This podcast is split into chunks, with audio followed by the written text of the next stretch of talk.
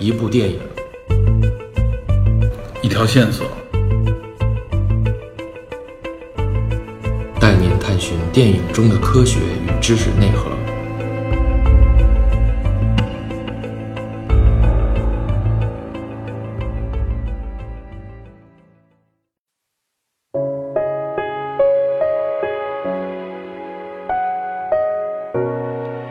第三段，也就是我们刚才所说的文革前夕这一段，一九六零年前后，一九六一年、六二年到六四年这段时间，呃，我不知道你什么样的感觉啊？我个人实际上是在这部影片里边，我最认可的，或者说我最看重的是这一段。也正是因为这一段，让我改变了对这部影片的一个看法。因为我前十几分钟啊，仍然抱有了一种想法，就是说，啊，这部影片是一个文艺的，有一点点装腔作势，可能更多的是迎合主流价值观。但我没想到，在六十年代的这一段描写里边，他用很直接的一种手段啊，没有回避任何敏感话题来表现这一段。对，这也是让我非常震惊的一段。想谈一谈这一段的叙事。嗯，既然大家很多人在关注于这部电影的叙事，其实我们了解真实的历史语境，尤其还原到一九六二年这个时间节点的时候，我们其实可以意识到电影当中的事件和它所呈现出来的那样一种运动，其实有虚构的成分。呃，六二年应该是六二年正在其实三年六二年正好所谓所谓的困难时期，灾害对所谓三年灾害的尾声，对。那个时候正好是。呃，政治运动相对弱化一点，相对毛比较示示弱，嗯，然后整个政治运动相对平缓的一个时期，对，处在反右和文革之间。尽管那个时候九大应该已经开了，对，而且在包括反右阶段，肃反反右，然后到大炼钢铁，包括你说三年这个困难时期，并没有出现明显的通过运动死人的状况。呃，对，那个时候的那时候的状态呢，跟他的一部分情节是对应的，就是那个时候抓很多的所谓的右派。还有就是海外关系，对海外关系特务，什么这个微右、中右、极右，这个时候主要是这样划分界限，抓了几十万的这种知识分子，把他们当做是右派的这种情况，这是有的。但是说在批斗会上直接把人批斗死，因为即便其实，在漫长的运动的历史当中，最早其实在这种批斗会上，通过运动当中，平民把平人活活打死，其实也是文革早期。比较著名的是当时，比如北京八中的女校长，对。六亲他们学生用用皮带，对，是这样，用皮带的那个铜头，最后把老师校长给打死，活活打死。对，这个也是有历史记载的。对，呃，所以说像影片这种啊，在批斗会上就把人劈死的这种情况，我认为应该不会是，呃，这么直接，这么直白。是的，所以没有，我不敢说完全没有。其实这一幕，嗯，无论是从批斗会的呈现，还是从最后王敏佳的死而复生，对。它其实有一种强烈的一种超现实、一种不真实的意味。没错，它尤其是一边批斗会一边表彰会的时候，这当然是一个批斗会和表彰会的并置，它是一个叙事的一个手法。嗯嗯。但首先一个，在一九六二年的这个语境当中，融合进了一种那一段批斗的场面，我觉得是刻画的非常精准的，入木三分，很精准。就是其中那种人民群众所呈现出来的，在一个运动当中那种。失去判断的一种一种，就是汉娜·阿伦特所讲的那种平庸的恶，对，那种盲目的恶，就包括中间有一段，最后人都打死了，最后开始下雨了，突然有人说了一句：“这下雨了，电影还放不放啊？”就是人民大众还沉浸在那种非常琐碎而盲目的那种群体狂热之中，群体狂热当中，还有自己的那种，就即便在这样的时候，就是。对于别人生死的判断和那种最琐碎、最庸常的生活的行为是被完全的并置在一起的。对这样的维度的一种缺失，形成了一种荒诞感，而那种荒诞感是在那个时代所真实的呈现给我们的。嗯，而这部电影其实我相信，编导为了它的上映，我相信一定付出了非常大的努力。没错，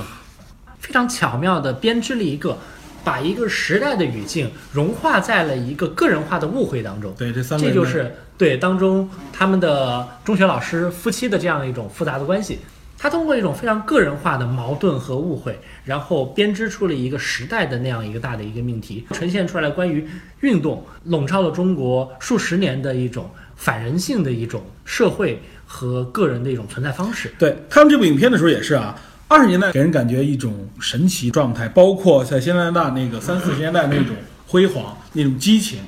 到了六十年代的时候就给人感觉一种压抑。给观众的一种感觉就是一种压抑和对那个时代的一种恐惧。对，包括其实最后王敏佳的死而复生，我觉得这是一个非常诗化、非常超现实的写法，还原到一个真实当中。其实我认为。真实的王敏佳在那个时候已经死了，后面的整个叙事是来自于想象，来自于一种诗意的编织，因为它是不符合我们对生活的经验和理解的。呃，这块儿我看了一下啊，导演曾经特意解释了一下这段，他曾经借鉴了一个真实事件。你记得王敏佳在他被冤枉以后啊，到他被批斗这段时间，他有一个什么样的行为呢？就是当时通过别人之嘴说他现在不吃饭绝食，他认为自己被冤枉了。这个导演说他借鉴了一个呃类似的一个故事，发生在一个人身上，他也是当时被人打，然后呢，自己呢，当时所有人都认为他已经死了，送到了一个女孩，送到了这个太平间，准备火化的时候，太平间老师傅看到这个女孩满脸是血，觉得这么好的一个小姑娘，这样去就烧掉了，给她擦擦脸，用湿毛巾擦脸的时候，这个水连着这个血血水流到她嘴里边的时候，当事人就说他感觉到一股甜进入到自己嘴里边，哎，一下就醒了，可能是实际上是他是一种极其虚弱的状态，尤其被冲击以后。造成了一种昏迷的假象。我觉得这一点上面，他借鉴的这个故事描放到了王敏佳身上，给人非常大的一种震动。另外，我觉得还有一点啊，就是陈鹏啊，就是当他的老师跟他说：“OK，你已经被选入九所，实际上就是核研究所。”等于说当时是物那个清华学子的一个向往的时候，然后他当刚要签名签这个帮将他调走这个调动的时候，他突然说：“不行，我家里还有人要照顾，所以我暂时不能去。”当时身边的老师都很困惑啊。反过来，李想，你记得吗？他为了让自己的这个支边成功，甚至不惜在王敏佳被发现匿名信的时候，他不敢站出来承认。他为的是什么呢？反而是为了他自己的这个支边的这个所谓理想。对，这两个人的状态，当时给了我一个触动，就是陈鹏是为了自己的个人的想法，为照顾王敏佳，他放弃了一个理想。他想不想去？影片全片当中表现出来，他非常想去。最后他也去了这个两弹一星的研究项目。然而理想反过来是另外一个状态。我觉得他用这样的对比，来表现出来人性和当时就是抱有人性的陈鹏和当时绝大部分人都已经失去这种个人的这种想法，完全集体主义，完全把自己的身心奉献给国家的那一种。这反过头来，其实会思考，就是人之为人的根本是什么？对，反过来就会思考，比如二十年代的梅贻琦对对吴令兰所说的那些。这也是这部影片一直在叩问的一个问题嘛。对，所以我觉得这部影片里面，包括他最后陈鹏带着王敏佳来到他自己的家乡，他曾经他介绍自己这个孤儿生这一段真的很梦幻，拍的非常的不真实，嗯，有一种强烈的超现实意义。没错没错，这种感觉。其实它和云南是有关系的。对，云南那个地方，很大程度上它是一个超现实的一个地方，没错，尤其在那个年代，很神奇。就是，呃，我看到过当时支边的一些学者，嗯。啊、有一些当时支边的一些年轻人，后来很多人也成为了那一代人当中的中流砥柱，一些、嗯。无论是学者或者其他什么样的。当时他们在云南的寨子里边，因为云南那边确实有着非常强烈的基督教的这样一个传统，对，因为早期的传教士就已经渗透到了大山的深处。嗯，用“渗透”这个词，也许可能 观感上可能不是这么的。所以的话，其实包括很多人在当时上山下乡，在寨子里的时候，还可以一边学英语，还有而且那个时候云南的广播是可以听到，比如像自由之声这样的国外的电台的。嗯，对，所以也提供了一个和主流的文化地区所不一样的一个环境。相对。开放，相对更开化一对。些。呃，我们刚刚讲到联大时期的气氛，一方面当然其实是历史环境决定联大最后找到了云南这个大后方，嗯。但另外一方面，其实在民国时期的云南的建立，其实已经是非常的前卫了，因为那个时候云南的领导者叫做龙云，啊是当时主要的军阀他。和陈大德之间的关系非常好。对他和陈大德的关系是非常微妙的，呃，但是另外一方面呢，龙云也是一个有着非常开放的眼光和视野的人，就好比在中国大多数地区，我们都是一直，即便到今天实行着市制的单位，嗯，但在那个时候，云南就已经开始在龙云的主导下，强制的开始推行了公制单位，就是要和当时的欧美主流的这样一些国家和他们的一些度量衡的标准进行统一。嗯同时，当时云南的火车是用的米轨。所以云南人一直有一句童谣，其中有一句是“火车不通国内，通国外”，就是云南的火车是无法向着中原地方去开进的，因为轨道不通轨道是不通的。但是呢，云南和当时的比如法国所占领的越南啊等等地区对是同样的一个制式。这其实这包括云南那个时候，其实虽然地处边陲，但已经有了能和美国纽约，已经能和纽约和伦敦这样的欧洲主要城市只有一到两周的时差的电影上映的这样的电影院，也就是它相对于它的地理位置，它是一个国际化已经非常前卫的一个一个地方。像我接触到一些云南老一辈的艺术家画的画，非常的奇怪，嗯，没有一点一点的国内美术教育的那样的痕迹。我曾经采访过他们，就是由于当时无论是滇缅公路的修建，还是飞虎队的这个存在，所以当时美军的进入，他们的翻译啊、随行人员，很多人其实是文化人。对。这样的情况就是他们带来了大量的国外的书籍，还有画册。西南联大也起到了这样的作用，当然，西南联大也是一个一一条线索。一个文化影响。因为等等这些原因，就是当时即便是云南本土的一些学者也好、艺术家也好，他们有机会接触到一些非常前沿的国外第一手的资料。所以他们等于是把一些文化潜移默化的就留下了所以云南。云南一开始它就有一个非常现代化和现代主义的这样一个文化气息。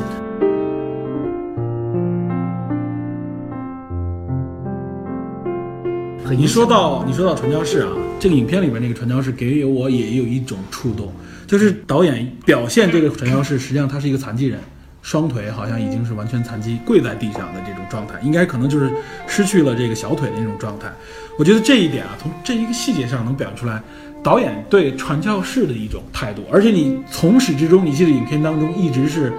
传颂的这个《奇异恩典》这首圣歌，对对，把它好几个版本展现在影片当中，包括影片结尾处用的也是这个伴奏曲。Amazing Grace。对，我觉得 可能跟导演本身对这个宗教、对教的一种啊，这是这部电影，其实我认为是一个非常大的亮点。嗯就有一点，其实中国人的思维和习惯当中，我们的文化讲究，孔子讲六合之外存而不论，嗯，所谓怪力乱神嘛。所以的话，我们文化当中其实是某种程度上是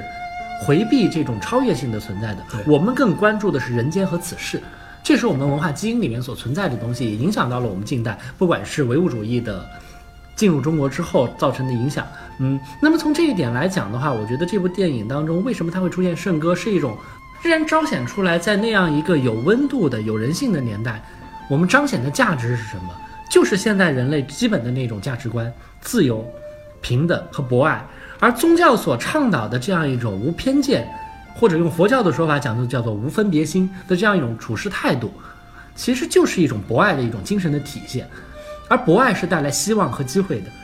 所以的话，其实我觉得我们的着重点，虽然它从宗教开始展开它的叙事，但宗教背后所代表的人类的那种美好的一种精神情愫，其实它是不为宗教所固有的。对它并不是在这里边利用宗教来传道，实际上他是想用借用宗教的一种理念来告诉他，实际和他的主题是暗合的，是一种开放，是这样是一种接纳，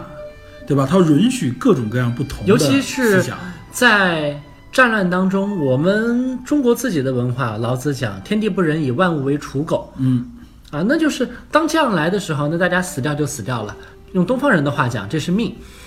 但是的话呢，很多时候我们需要给命运开一扇窗子，给生命留一种可能性。这样的存在在很多地方是有的。这部电影其实特别在关注着这一点。无论是从在战乱时期开始保保护这些孤儿的传教士也好，嗯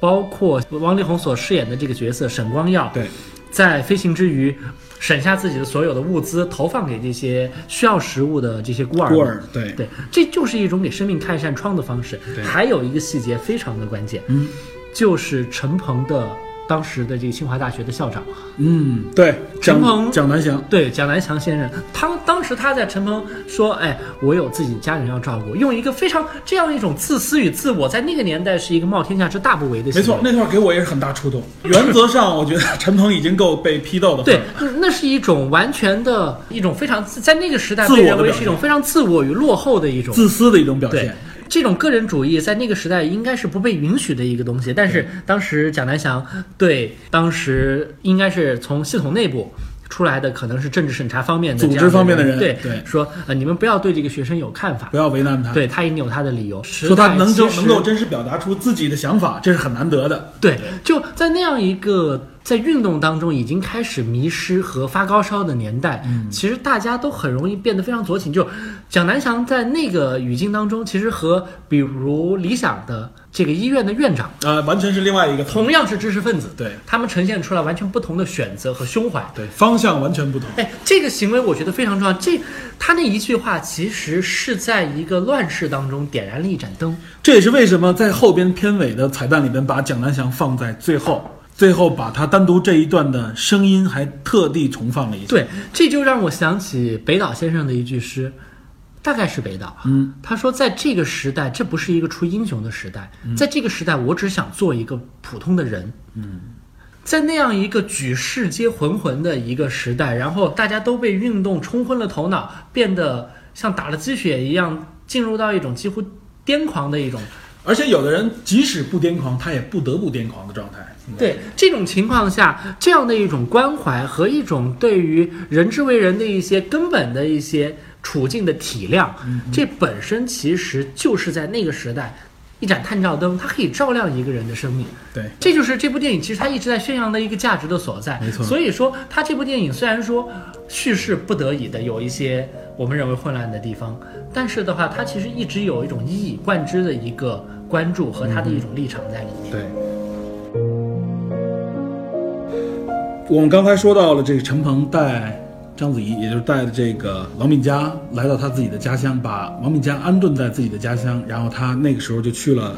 五九六工程，也就是原子弹工程。之所以叫五九六，这块儿我们说一句啊，五九六工程实际上纪念当时的一个时代。五九年六月，为什么呢？是五九年六月呢？实际上是五九年六月，苏联从中国撤出对这个核项目的所有支持，也就那个时候，中国开始和苏联的关系紧张，赫鲁晓夫上台嘛，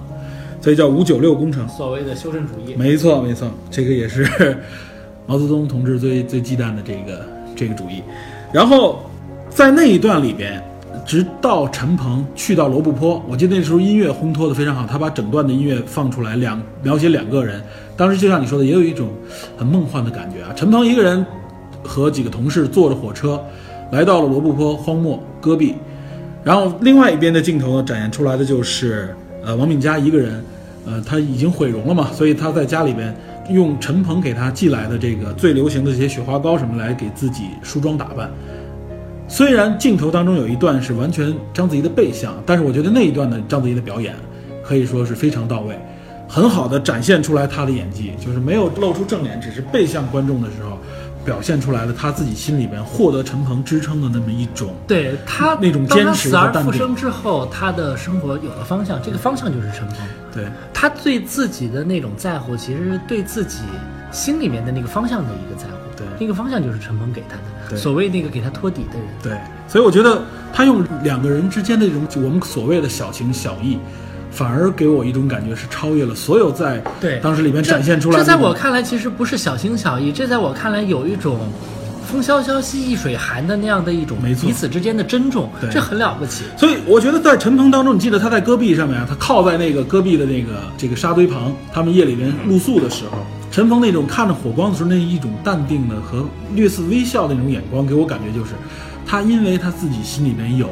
王敏佳的这种爱的支撑的时候，他感觉到自己实际上是有更大的精神依托了，展现出来的是一那样的这是一些活在真实当中的人。对，他的力量已经完完全全展现出来，所以我为这段故事里边的章子怡和黄晓明还是竖起大拇指。我认为他们俩在这段的这个表演非常好，给我印象非常深刻。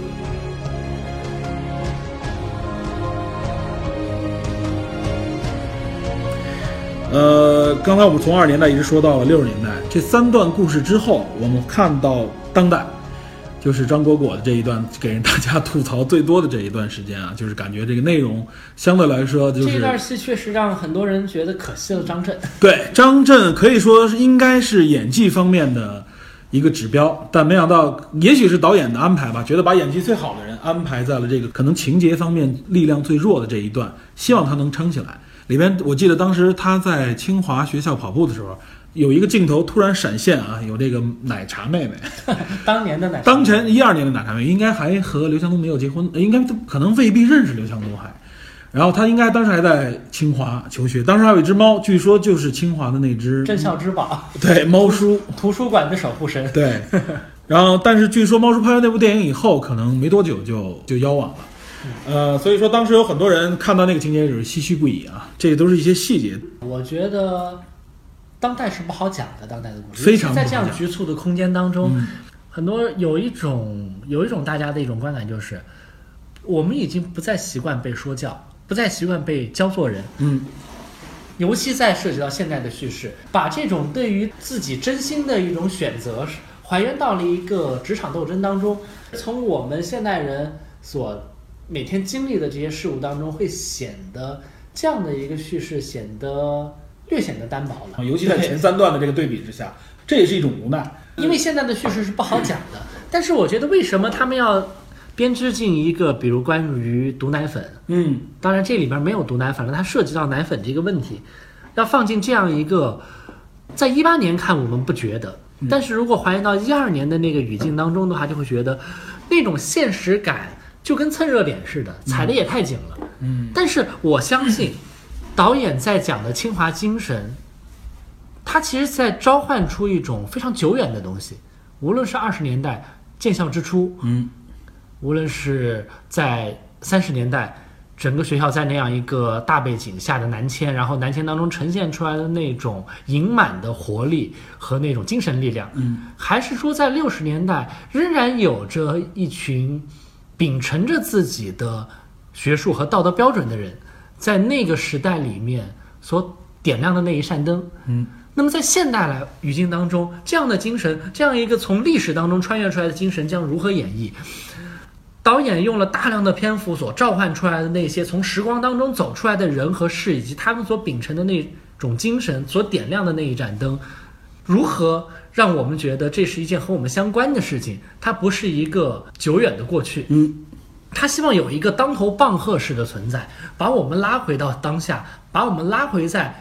一个当下和过去所叠加起来的存在当中。而这个存在恰恰界定了我们之所以是我们，不仅仅是一个孤立的人，而是从一个漫长的文化和文明当中所被塑造、所走出的这样一个个体呢。所以，他对当代叙事这一段的选择，他选择的就是，我觉得他着眼在三个字上，就是现实感。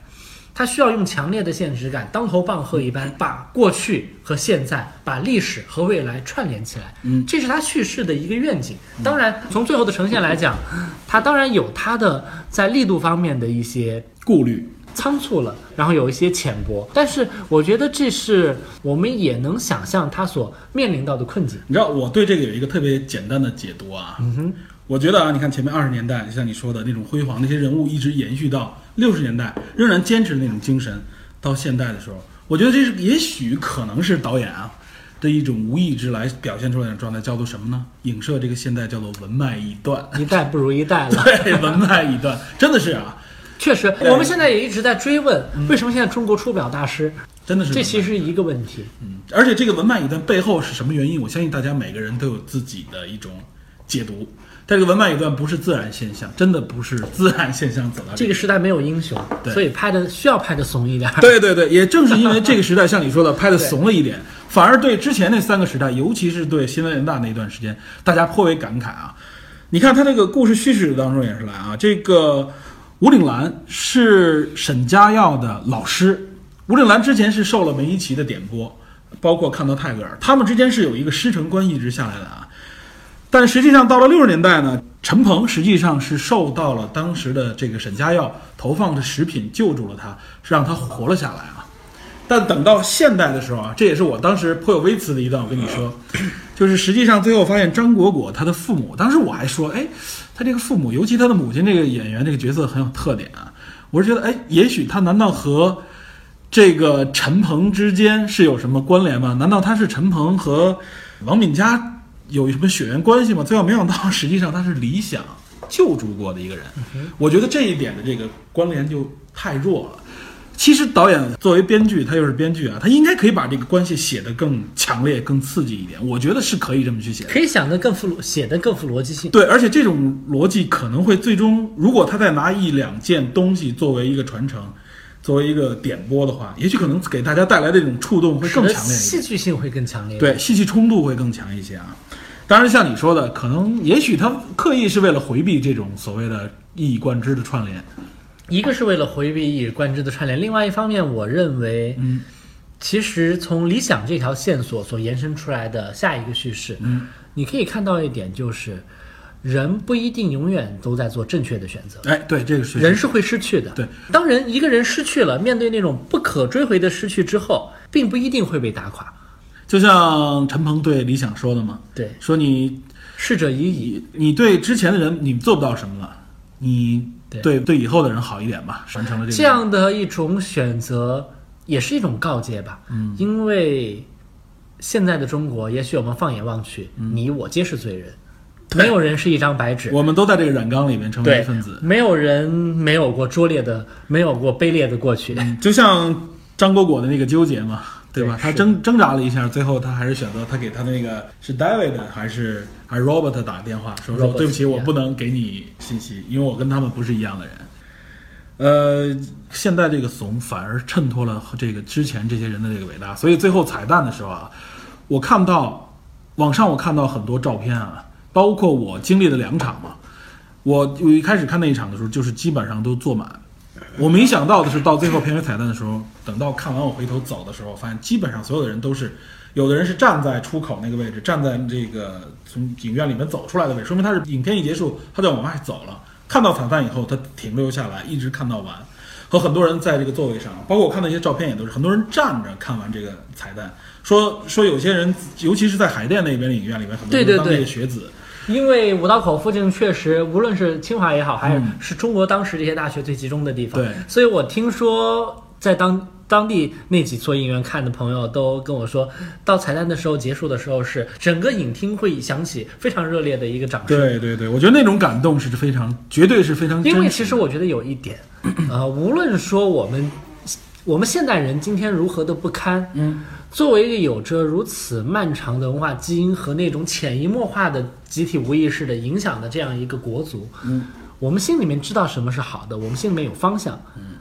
那种希望其实一直是在的，所以的话，当我们面对这样的真正美好的事物的时候，我们是有那样的一根触角，能够触及到那些让我们肃然起敬的事物的。对，那种致敬，那种那样一种庄严的情感，其实在中国人的心里面是有的。尽管说这种庄严被曾经的一个历史时期推到了一个极致，他们不允许庄严的对立面的东西存在，最后反而使庄严这件事情本身变得荒诞。那样的一个历史时期是存在的，但是仍然有那种纤尘不染的那种真诚的和没有被玷污过的那样一种庄严感，我觉得是在我们每个人心里面其实有那样的一个角落和习惯的。嗯，所以当我们看见这样的东西的时候，我们有那样一根触角能够延伸出来触及到它。嗯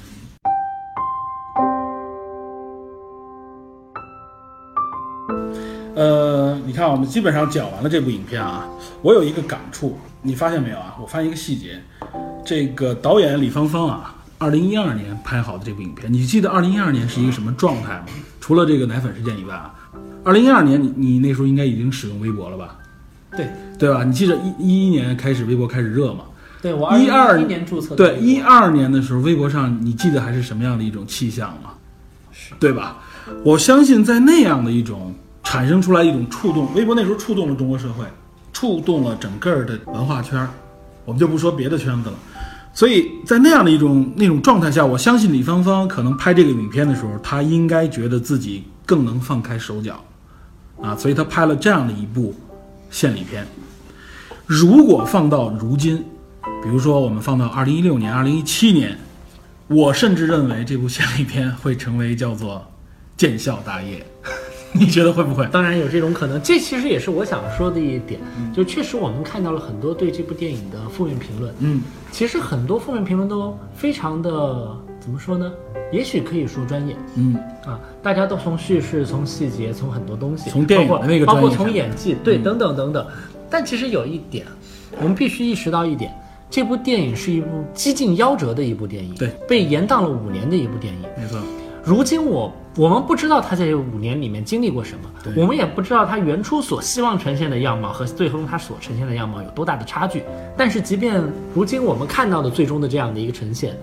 我仍然认为他在这个时代来说，呃，是一个了不起的成就。相当了不起，我对我非常认可。因为呃，尽管说其实他讲的所有东西讲的没有这么漂亮，嗯，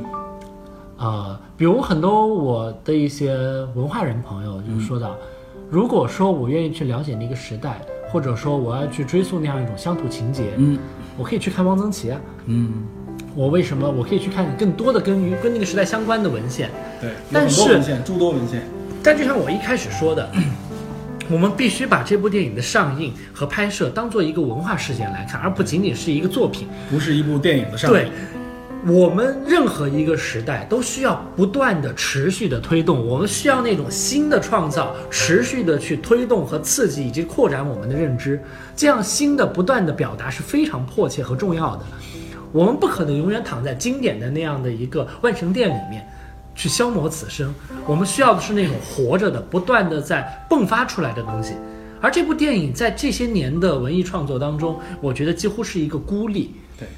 对，往往屈指可数。对老一辈人，比如说像除了像很多，包括像陈丹青近几年一直在鼓吹民国，包括像更老一辈的，比如说像冯友兰先生的女儿宗璞先生，他写成了四卷《野葫芦引》，讲的就是当年联大南迁这一件事情。对联大感兴趣的朋友，我也非常大家去看这一部长篇小说，总共写了四卷，我相信是这一个老人毕生的牵挂和心血。像宗璞这一代人，我想也能称之为是联大之子了。那么，我们如果无法在我们自己所身处的时代和语境当中来看这部电影的话，我们会缺失掉很多东西。所以，很多人其实谈叙事、谈结构，呃，我觉得如果仅仅从这个角度上来评断这部电影的话，其实我们掉入到了一种伪精英主义者的对短视和幼稚当中，而缺乏了一种最需要的一种东西是什么呢？现实感，现实感也是真实的一部分。这个我觉得是蛮重要的一个东西吧。导演介绍啊，最后边这个片尾的彩蛋啊，据说他自己说一共前后用了十四个月，才把它拍摄出来，才把它整个剪辑完成。这十四个月，我相信肯定是因为影片被压制了，他有时间去思考啊。我们最后呈现出来，我相信反而是因为这个时间的沉淀，有些东西反而被被磨砺了，有些东西反而被增加了它的这这种怎么讲呢分量。咀嚼的时间更长，更长了一些。呃，尤其是片尾彩蛋里边，很多人说啊，你看片尾彩蛋里面它呈现的人物几乎都不是在影片当中给了绝对的特写，刻意的像我们一些所有的正常影片的这种介绍都给一个字幕说，哎，这是谁谁谁。都没有。有些影片甚至让你觉得这就是路人甲，对，这其实相对于近几年的献礼片，比如说建军建从，建国大业到建军大业到建建党大党业业，对对，那里边儿每个人一出现会给一个字幕，一个一个影星出现，给一个字幕告诉你，哎，他扮演的是谁？这给你的预设感就已经非常强烈了，嗯。你已经被套到了那样的一个模式和语境当中。但这部电影反而他在把所有的人打掉他们的神性，嗯，把他们从一座神像还原到生活当中。比如说中间的，我相信打动了很多人的一个桥段，一个物理系的老先生，嗯，是物理系还是对是物理系对，一个物理系的老先生，因为当时教室属于联大当中几乎仅有的铁皮顶的建筑，嗯，所以在下起大雨的时候，大家也知道那个雨打在铁皮上叮叮咚咚的那个声音，大家无法听到老老先生到底在讲什么。当而且那个时候普通话不像现在这么普及的，几乎所有的联大教授都操着一口乡音，而学生也来自五湖四海，嗯，基本是属于一个人听不懂另一个人讲什么，对。更遑论在那样的一个升学环境当中，对，所以当听不到之后，最后那个老先生写下四个字“静坐听雨”。嗯，当然，现实生活中我们知道，联大当中是有这样的一位先生，当时他写下的四个字是“停课听雨”。对，停课听雨，对，但是这样的一个事情就是，即便是一个，就你可以，首先一方面啊，我们不得不感叹啊，我们现在都已经习惯了这种，无论是文理分科也好，或者什么也好，就是讲得远一点，这是海德格尔所说的一种对存在的遗忘，就是现代社会的发展啊，把每个人都推到了一个专业的巷道里面，嗯，就是每个人到了一个管道的末梢，变成了一个井底之蛙，只熟悉自己所经营的那一块儿的事情。而而失去了对于整体的认知。这就是海德格尔所说的存在的遗忘。当然，这是属于现代人的一种普遍症候。只不过这一点的话，在缺乏这一点的话，在缺乏人文教育素养的当代中国人当中尤为的明显。对，但在那一个时代，就一方面我们不得不想动起小心思，就是一个理科教授。居然也具备这样一种非常渺远的情怀和一种胸襟，就当他写下这四个字的时候，仿佛是一个从柳宗元的诗里，从苏轼的散文里走出来的这样一个一个角色。对，但是其实这是那个时代的一种普遍的状况。另外一方面，其实我们也看得到，就是，呃，这种人文精神的。一种火种，嗯，就是人之为人，人究竟可以活到一种什么样子？我们对于人的生活，以及一个我们以及对于人的理解，其实还过于的浅薄。我们很多时候其实还是被限制在我们的生活和我们的所见所及之中。但是，总会有一些形象和一些行为，其实可以启示出另外一种存在，而那种东西其实是鼓舞人的。而我们其实，尽管说。可能我们我们都已经过了一个希望被说教、希望被教做人的年纪，但有的时候我们其实还是蛮期待能看到一种方向，能看到一种把我们从把我们从惨淡的现实生活当中所解脱出来的一种可能性。我们希望看到那一扇窗子里面透进来的光亮。这些就是比如静坐听雨那四个字所给我们的触动，也是比如说奇异恩典 （Amazing Grace）。嗯。在电影当中响起之后，嗯，所给人的那样一种东西，对。而借此，其实我们也可以看到，无论是我们个人也好，还是说我们周遭所身处的环境也好，或者说我们所立身的时代也好，所缺乏的是什么，所希冀的是什么。很多观看了这部影片的人啊，不同的情况，像我们两个人很感慨啊，我们我们是对这种所谓的学术上面的自由。这种思想上面的自由的一种感慨，对这里面控诉当时那个年代的产生的产生出来的这种感慨，有些人也激发出来了同样的不一样的感慨是什么呢？是他们觉得是一种爱国主义的这种感慨。他觉得啊，你看这些历史上的这些人，这献出自己的生命，这样的感觉可能更多的是更年轻一代的。对，没错。这里边我要说一下啊，确实，就我们就拿两弹一星这些勋章来说啊，就是呃，西南联大。有八个学学子在两弹一星当中，呃，拿到了这两弹一星勋章啊，非常，而且这八个人非常重要。比如说啊，跟核物理相关的，就是我们两弹里边指的这个导弹和原子弹，主要其实说的就是原子弹氢弹。邓稼先、朱光亚、于敏，这三个人啊，都是在相关的这个领域里面的绝对的强者。有于敏叫做氢弹之父，六七年六月十七号爆炸的这个这个氢弹啊。这里面之所以在这部影片里边，我们看到啊，邓稼先给了一个镜头，最后给了一镜头，但是朱光亚、于敏都没有去说为什么。另外还有我们这只是说了这核物理啊，在航天领域里面，赵九章也是，当然，这个也是著名的。赵九章在中国的理科当中算是教授中的教授。对啊，他他是这个航天领域里面的绝对一号，但是他实际上是最后七十年代初的时候，我记得介绍他是自己最后服安眠药自杀的，就是被批斗的。我从这里面我要说啊，有些人说杨振宁，我要引一下杨振宁，说杨振宁回国这件事情对杨振宁有微词，对杨振宁有成见啊。中国人就翻起旧账，包括有的人说，举了一个例子，就当年杨杨振宁的班长，嗯，当时他回国的时候希望见过见一面，嗯，当时这个人拒绝了他。其实就是对当时在那样的一个环境下，杨振宁出国的一个不理解，嗯，认为在那个时候他的出国是抛弃了他的祖国。对，杨振宁现在的很多人对杨振宁有微词，有几几个原因，三大原因吧。第一，就是你刚才说的国籍问题。杨振宁是六十年代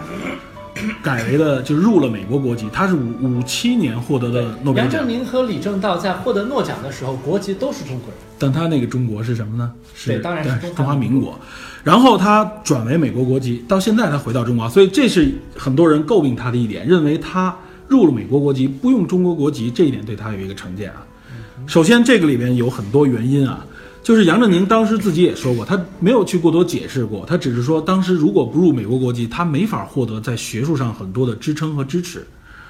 很简单，你入了美国国籍就能用实验室，对你不入就用不了。他没，如果不入的话，很有可能他实现不了这么多的成就啊。这是一。另外一个，对杨振宁的妻子，也就是他现在这个年轻的妻子翁帆，大家对此微词很多。其实完全是一个，这个非常的，我觉得非常的恶毒这样的一种看法。这是一种从中国传统，或者说是从我觉得这中国集体主义里面遗传下来的一种。你说到集体主义这点，我完全认同。我觉得这属于一种文革余孽。对，文革余孽，文文革的呈现出来的一个本质是什么呢？其实很多学者其实现在在反思和研究文革的过程当中，其实发现一点，嗯，文革所带来的那种当时的社会关系是非常现代的。这种现代建立在什么？就是真正的绝对意义上的平等。嗯，绝对上意义上的平等，反而会导致什么呢？是大家对所有比自己更有价值的事物的憎恨。嗯所以这也是哈耶克曾经说的那个名言嘛：对人要平等，而不是给人以平等。给人以平等，就会出现这种教条，出现这种所谓的统一。呃，杨振宁的这个妻子，我觉得现在有很多解读了，包括比如说把这个说实话，我觉得，呃，没没错，有人把照片并置在对一起，发现啊，原来原来这个谁很像，但我觉得这些都不重要对要。，但我确实觉得，其实包括在我们这样一个节目当中讨论这样的一个问题，都是一件非常有失体面的事情，嗯因为这就是属于别人的私事儿，对，是一件不文明的事情谈论谈论别人的私事本身就是一件非常不体面、不文明的事。对，所以我觉得杨振宁本人也没有对此进行过解读，就是对此最有利的一种回答。我没有必要去回答这样的问题，我们还在关注这样的这种私德去品评一个人。很多时候我们去打压一个人，包括我们能看到很多官方媒体上打压一个人的时候，先用道德大棒，所谓的先从道德上搞臭，对这是一种惯常的伎俩。对，这个可以说是有传承的，应该说是。另外还有一点啊，就是关于杨振宁回国的时间。杨振宁实际上是在七十年代的时候曾经回过一次国，到后来直到这个近近些年来，才频繁对频繁回国，前一段时间正式进入中国籍啊。其实从我们从很现实，刚才我为什么说邓稼先，说说于敏，说赵赵九章，说这些人，你像邓稼先也是，最后我们应该知道啊，他得了直肠癌，对，他最后获得的，他是追认这个两弹一星勋章，九十年代给他，八十年代就去世了。那个时候我记得他的单位最后给他的一个两弹一星相关的这个奖金是多少钱呢？十元，十块钱。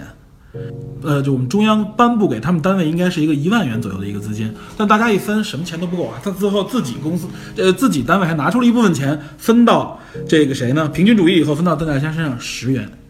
你说他为为可以说是用把生命奉献到这个里边来，他最后换来的是什么？而且你要知道，邓稼先研究的是什么？是核物理，他是专科核物理。但是这个杨振宁是什么呢？杨振宁是理论物理。我们当时拉回了很多人啊，像钱三强啊、钱钱钱学森之类的，他们都是专门针对核物理。你包括像这个赵九章，他是这个气象动力这方面的这个物理学家，都是说白了他是有具体的应用的。但是杨振宁很尴尬，他如果五六十年代回到中国，他是理论物理，作为理论物理来说，他最后获得能获得什么？很多理他在中国论物理没有任何事情可以做的。对，但另外一个很多理论物理学家最后就被呃搞臭了就像我们刚刚讲的，另外我们刚才就已经讲到，早在联大时代，杨振宁就是大家公认的才子。嗯才子是什么呢？我其实正好引用电影当中沈光耀的母亲米雪对他所讲的这些话。他 直接变成沈光耀的母亲米雪了。对我们希他说我们希望你不是去追求功名利禄，对，功名利禄是什么？是世俗的评价。我们希望你是什么呢？他说我们希望你能够做你想做的事情，能够和你喜欢的人结婚，养育自己的孩子，体验为人父母的乐趣。对，我其实这里面说的是什么？就是对于人的一生最高的实践和标准是什么呢？是竭尽此生。这就像最近一部热评的一部历史剧，嗯，所谓的大军师司马懿啊，中间所讲到的“一一东望”，望的是什么？嗯，望的就是你的这一生呐、对，所以，对于杨振宁这样一个才子来说，他对自己的生命，我们应该允许他有所期许。何止是允许，这是应该就是他自己的一个，而且他也用自己证明了自己。对我们不仅仅应该是允许，而应该是捍，我们应该捍卫每一个人没错，我们应该捍卫他们这种选择。而一个国家如果说无法给自己的国民成提供一个理想的一个可一个基本的环境的话，嗯，那么其实我觉得我们应该有足够的宽容和胸襟，嗯允许大家去追逐。对因为每一个这个国家的种子，最后所取得的成就都是这个国家的成就，无论你的国籍是哪里，无论你人在何方。这个我就想起很多犹太裔的，在各个领域已经最后功成名就的老人，嗯，往往在晚年的时候选择重新加入以色列的国对，回入以色列，对以色列所敞开的那样一种态度，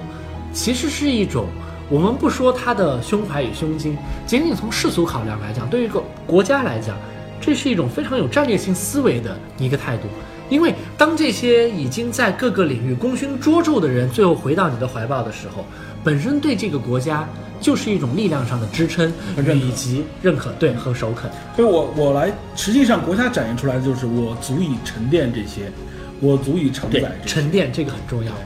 呃，所以这个我觉得也是提给现在我们所谓的文艺啊、学术方面，我们原来也一直在说的。就这影片说的也是啊，对于大家来说，对于每个人来说，什么最重要？而反过来，对于这个群体，对于这个国家来说，什么最重要？自由的选择啊，自由的这种抉择，真的是最重要的。我觉得这就是我们几十年来啊，包括我们现在最匮乏的一种这种所谓的这种自由的选择权利。这部影片在这个年代能够在二零一八年的一月份能够上映，真的是难能可贵啊！它实际上我我认为很简单的体体现了一点，就是一种自由，一种选择。因为对于我们一个人来说，不仅仅是活在那种对于往昔伟大的追忆当中，对于每一个人来说，生命当中是有一口气存在着的。所以，对于我们来说，最重要的事情是什么呢？思索着，活着，行动着。嗯，所以这部电影其实本身，我把它看作一个文化事件，也是我们在现在的舆论环境当中，我们如此迫切的希望能看到各种持续的发生，因为我们所听到的声音已经太单调了。对。